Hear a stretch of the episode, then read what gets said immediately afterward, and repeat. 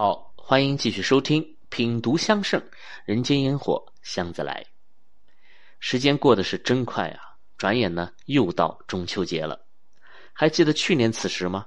我正在给大家讲木樨印香，而今年此时呢，我又在给大家讲西斋雅逸香，都是浓浓的秋意啊。那想来也巧了啊，因为这些内容呢，从来都没有事先的安排过。都是讲着讲着就自然而然的顺应时节了，那也让我们的这期节目和新绽的桂花一样，散发着时令的香气。那么接下来就让我们点起一支月露桂花香啊，舒适的坐在幽静的书房里，听我继续来讲关于秋天的故事吧。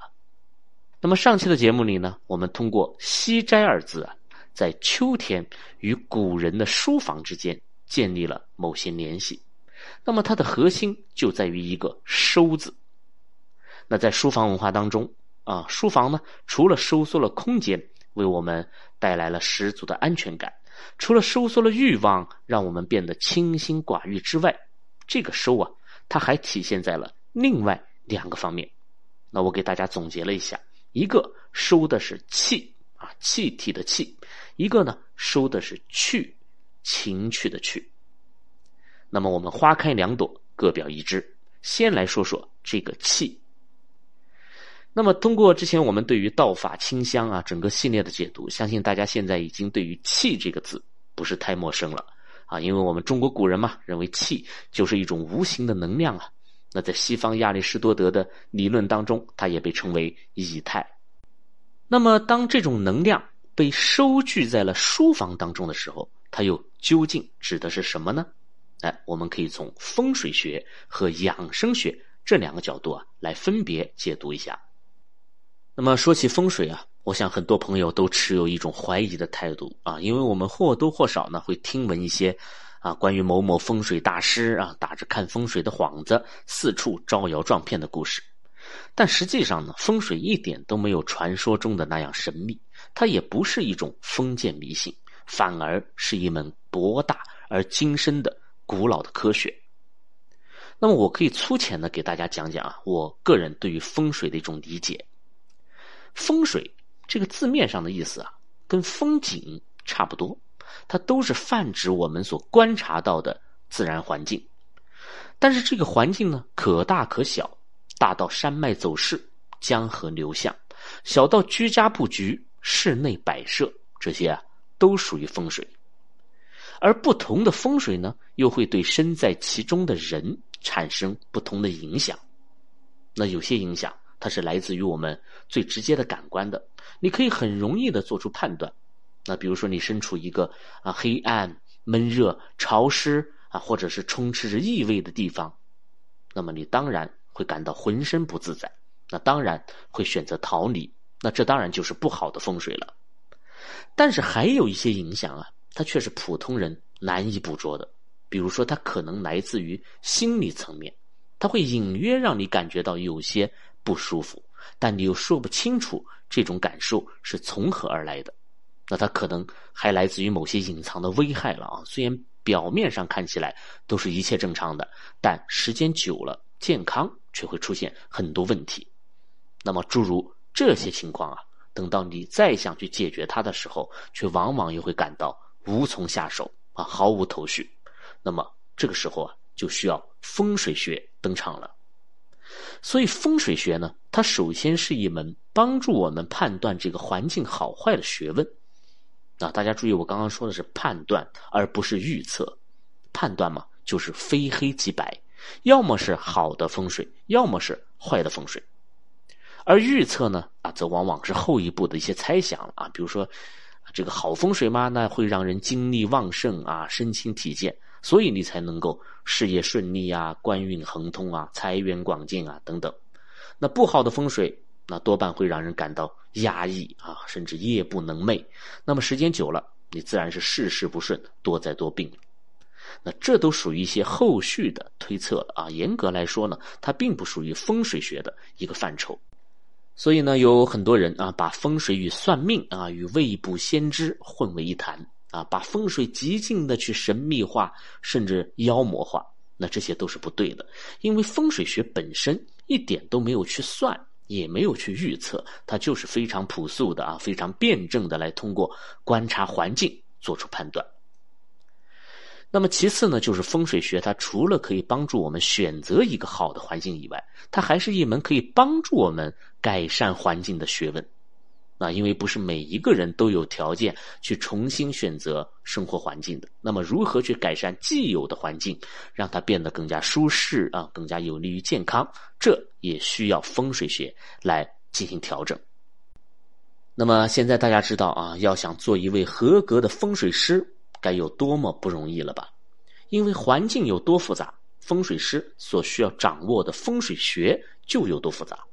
啊，他可不是张口就来胡乱猜测的，而是需要有大量的知识和经验的积累的。啊，甚至可以说它是天文学、地理学、啊星象学、气象学、建筑学、景观学啊，包括易经八卦啊、阴阳五行等等这些学问的一个综合体。那你只有有了这些基础，才能够去缜密的观察环境，并且合理的去利用和改造它，从而打造出一个顺应自然、啊天人合一、有利于健康的生存空间来。那么风水它何以能够对其中的人造成影响呢？那么这种影响归根结底是来自于一种什么力量呢？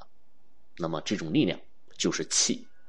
在《易经》当中啊，有一段这样的记载，他说：“星宿带动天气，山川带动地气，天气为阳，地气为阴，阴阳交泰，天地氤氲，万物滋生。”所以，我们看啊，在传统的中国文化当中，气才是一切生命萌发、成长、繁衍的动力来源。因此，能够让气聚而不散的地方。才能够被称为风水宝地，啊，这也是风水学当中的核心要义，被称为藏风聚气。那么，何谓藏风呢？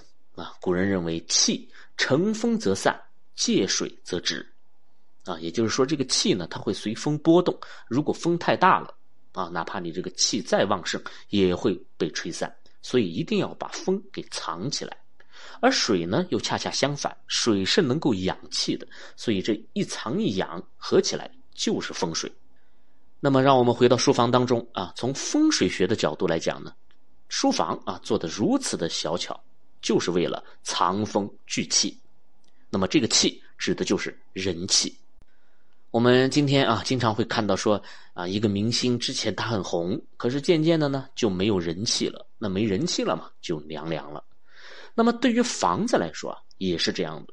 长期没有人居住的房子，就会变得阴冷无比，了无生气。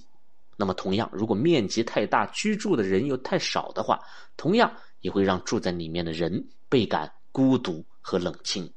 所以，中国有句古话啊，叫“屋大人少，切莫住”，说的就是这种没有人气的房子呀，是不宜居的。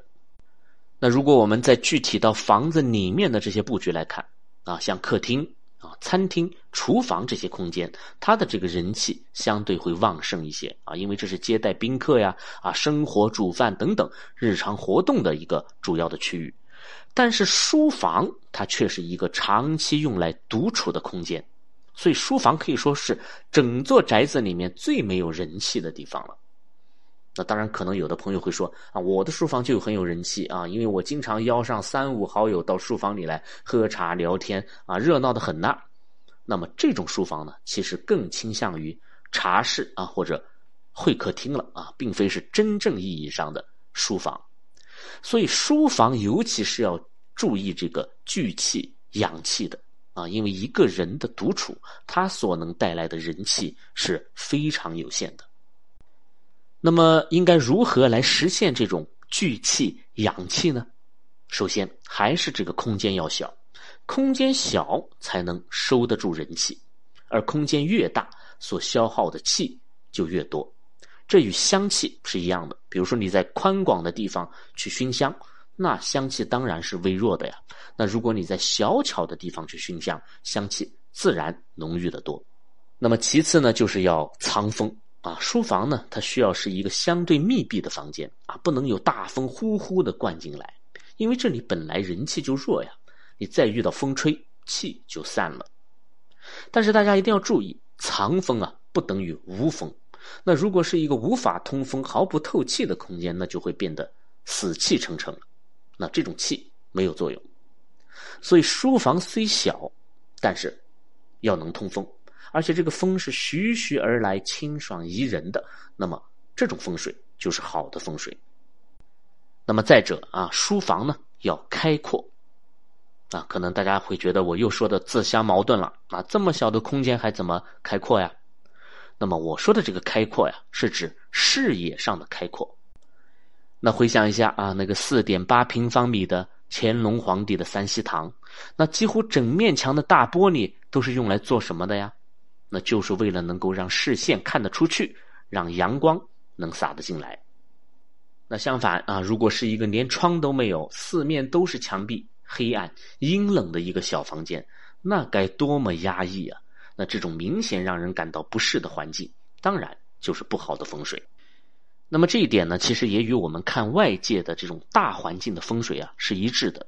啊，所谓左青龙，右白虎啊，前朱雀，后玄武，说的就是这种左右环抱啊，前低后高，明堂开阔的这种地势。那如果再能有水环绕，那真的就是一方风水宝地了，那么这也是书房以小见大的一种体现。所以，我们去看啊，很多古人所创作的这种山水画啊，尤其是宋元时期的，我们远远看去呢，都是层峦叠嶂啊，流云飞瀑，松涛滚滚的。但仔细去看，在山水之间，往往都还藏着一个小小的书斋，而这个书斋又一定是开着一扇大大的窗户的。我们还能看到里面有个小人正在那里凭栏远眺，那么这个时候你才会知道哦，原来我们所看到的这么浩大的天地山川，其实都是来自于这个小人眼中的。那么这个小人就是画家想象当中的自己了，而这间藏于山野的小小陋室呢，也正是文人雅士心目当中风水最好的书房了。当然，我们这里再多说一句啊，这个书房要有窗户不假，但是窗户还是不要正对书桌，否则光线会比较刺眼。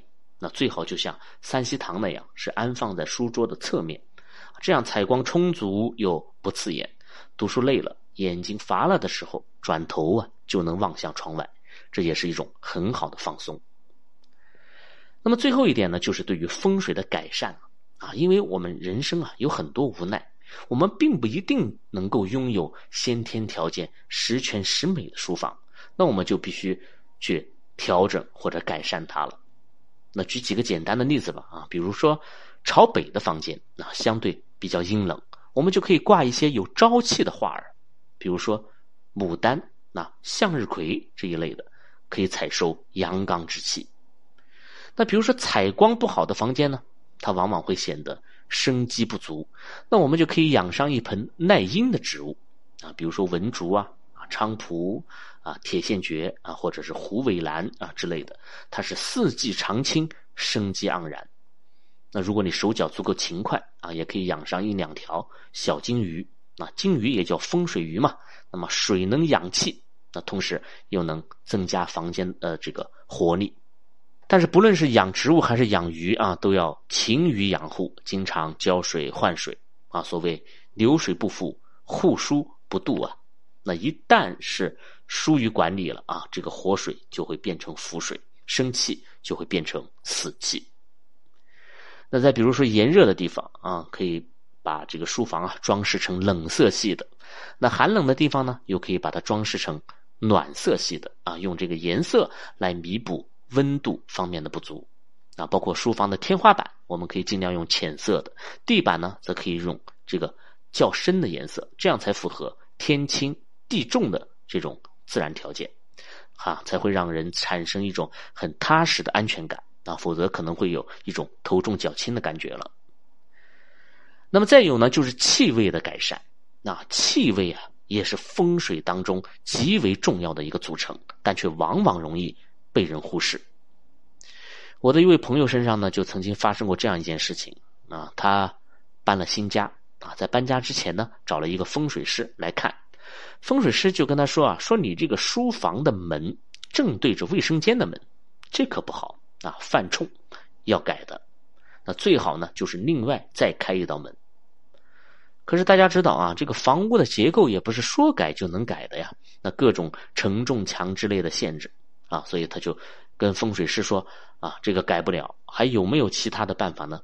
风水师就说那有办法呀，所以呢就拿了一串铜钱啊，是用红绳子给穿起来的，让它挂在书房的门上，说这样就能化解煞气了。那他当然也不敢多问啊，就如法照做。那据说这串钱也是有些来头的啊，花费不菲。那后来我到他家做客啊，他就问我这串钱到底有没有作用啊？是不是被蒙骗了呀？那我就反问他，我说：“那你敢不敢把这串钱拿掉呢？难道你就不怕犯冲吗？”他马上回答：“哦，那我不敢，不敢啊！我挂着这串钱嘛，起码心里要舒服一点。”我说：“这就对了，那这就是这串钱的作用啊！你的心里舒服了，说明这个风水已经被改善了。当然，我的言下之意啊，是当你无法去改变现状的这个情况下，来通过一些心理暗示。”啊，打消心中的顾虑，那么也是一种很好的破解方法。当然，至于这串钱本身有没有什么特别啊，它值不值这么多钱，想必大家也是心知肚明了。但是我却不能跟我的朋友道破啊，否则这串钱就没有作用了。那么他得到了我的肯定的回答以后呢，啊，十分的愉快啊，接着又问了我一个问题，他说：“那虽然这个煞气。”啊，被挡住了，可是气味还是没挡住啊，经常还是会窜味儿。那我说，你这下算是问到我的专长了啊。那么这个问题很好解决，于是呢，我就给他选了几款香品，告诉他每天的用量。熏焚的时候呢，关门关窗；熏焚之后呢，开窗透气。如此这般坚持一个月。那一个月以后，他欣喜的告诉我。说现在他的书房啊，即使不熏香，走进去也是香气扑鼻的，就连新房、新家具的气味也都消散无踪了。那我就问他，那还串不串味呢？他说啊，还是串，啊，只不过现在呢，是这个香气串到卫生间去了，连卫生间里面都是香喷喷的。那么这就是一件真事儿啊！我想在很多朋友的生活当中也会遇到类似的情况。包括在一些潮湿闷热啊、容易生霉的南方地区，香气的确是改善风水的一样利器。那尤其是在书房这种小空间里面，挥发油呢，它会充分的附着在墙壁啊和器物上面，那形成一种持久而不散的留香效果。同时，还能对木料、书本啊它们的防蛀起到关键的作用。那么这也是为什么啊，日本的乡室都修得如此小巧玲珑的原因了啊，其实都是来自于中国书房的一种灵感。总之啊，风水中的藏风聚气在书房里面啊被体现的淋漓尽致。我们又通过焚香啊、挂画、装饰、摆设啊等等这些手段的加持，让这个空间变得更加舒适而美好了。那么书房啊，收完了风水当中的气，啊，接着又要来收养生当中的气了。那么这个气就是阳气。前面我们讲了，春夏两季是阳气生发，啊，外界阳气旺盛，体内呢却容易虚寒，所以我们在养生的时候需要以养阳为主。但是，一旦进入到了秋天，阴阳开始互换，外界的阳气开始衰减，阴气。开始增强，而我们的体内呢，却是容易火旺燥热的，所以对应到养生上，养阳也要开始向滋阴侧重了。那么这里我们可以来看一下西斋雅一香啊这款香品的材料配方，香圣上是这样记载的：玄参九净洗四钱，檀香五钱，大黄一钱，丁香三钱。甘松二钱，麝香少许。那么这些材料都是我们非常熟悉的了啊，我们不去多说。但是我们会发现啊，这里的用量已经与南极庆寿香发生了很大的变化。大家还记得玄参大黄啊这两味材料在南极庆寿香当中它的作用吗？那么从玄参微微的清苦到大黄那一缕浓烈的苦涩感，它都是为了来克制阳气，从而避免火旺之症的，所以它的用量极微，它是属于辅佐的作用。但是呢，在西斋雅意香当中啊，这种滋阴清热的玄参和凉血泻火的大黄，它们的用量已经大幅提升了，并且已经成为了主角，而主生阳之气的檀香反而成了配角。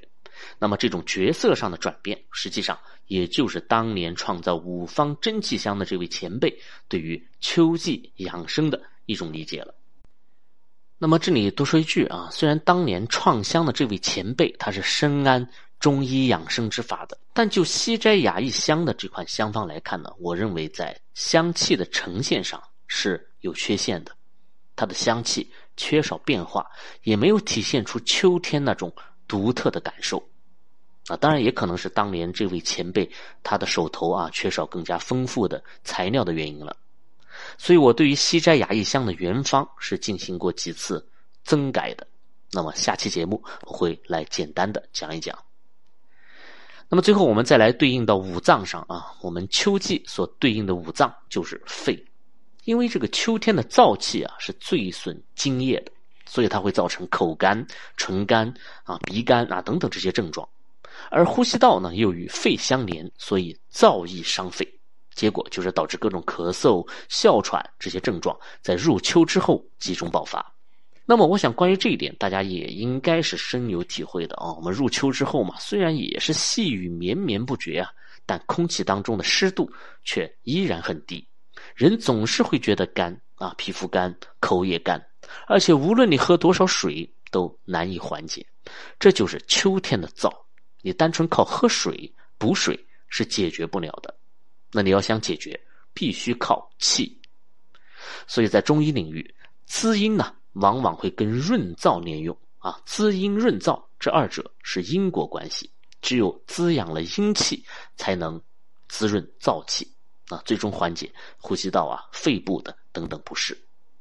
那这里呢，我还要特别的提一句啊，虽然养阳与滋阴啊，在不同的时节都有不同的侧重，但阴阳的平衡啊。永远是养生的根本，没有任何时间是只需要养阳而不需要滋阴的，也没有任何时间是只需要滋阴而不需要养阳的。那么，正确的养生永远都是在根据时节、根据生活环境、根据个人的体质，不断的在变化当中。好了，那让我们再回到书房里，那小小的书房又如何来体现这种收缩阳气、滋养阴气的养生概念呢？那这里啊。我们就需要来回顾一下东阁藏春香和南极庆寿香这两个用香场景了。我们就会发现呢，这种用香场景的变化，其实也跟我们一天当中的生活状态十分的吻合。比如说早上起来，我们要慢慢的调动、恢复自己的身体机能，从而开始适应新一天的生活。这就很像东阁藏春香所要打造的意境，是在悠悠的花香当中苏醒，在逐渐的。舒展开来，满心都是欢愉的。那直到我们完全兴奋啊，然后斗志昂扬、精神饱满的投入到工作里、社交里，这个时候又很像南极庆寿香所要打造的意境了。它是盛大欢庆的场面呢，人头攒动的庆典，是充满了活力和激情的。然后又等到日暮西垂啊，天地间的阴阳开始交替。我们也结束了一天的忙碌，准备要休息了。但这个时候，虽然身体已经很疲惫，但大脑还处于十分活跃的状态。很少有人能够吃了晚饭倒床就睡的，那你既消化不了，也很难睡着。这时候就需要一个非常重要的过渡环节了，来帮助我们从兴奋的状态慢慢回归平静。啊，白白天这种。蓬勃迸发的阳气给收敛回来，把气定下来，把神安下来，啊，从而为睡眠做好充分的准备。那么，这个帮助我们气定神闲的场景，就是书房了。那么，古人啊会在书房里做哪些趣事啊，来让思绪安定，让气息平顺呢？西斋雅逸香的香方当中，是否还隐藏着更多的提示呢？下一讲啊，我们精彩继续。跟大家聊这期节目的时候，正值庚子年的中秋之夜，我正安坐在我的书房里，在弥漫的桂花香气当中，把我天马行空的思绪化成一段段声音，传递给远在千里之外的你们，倒真有些天涯共此时的感觉了。那虽然我的窗外并无明月啊，但明月早已在我心中。也祝各位朋友心似皓月，纯粹淡然。各位。中秋快乐！我们下期再见。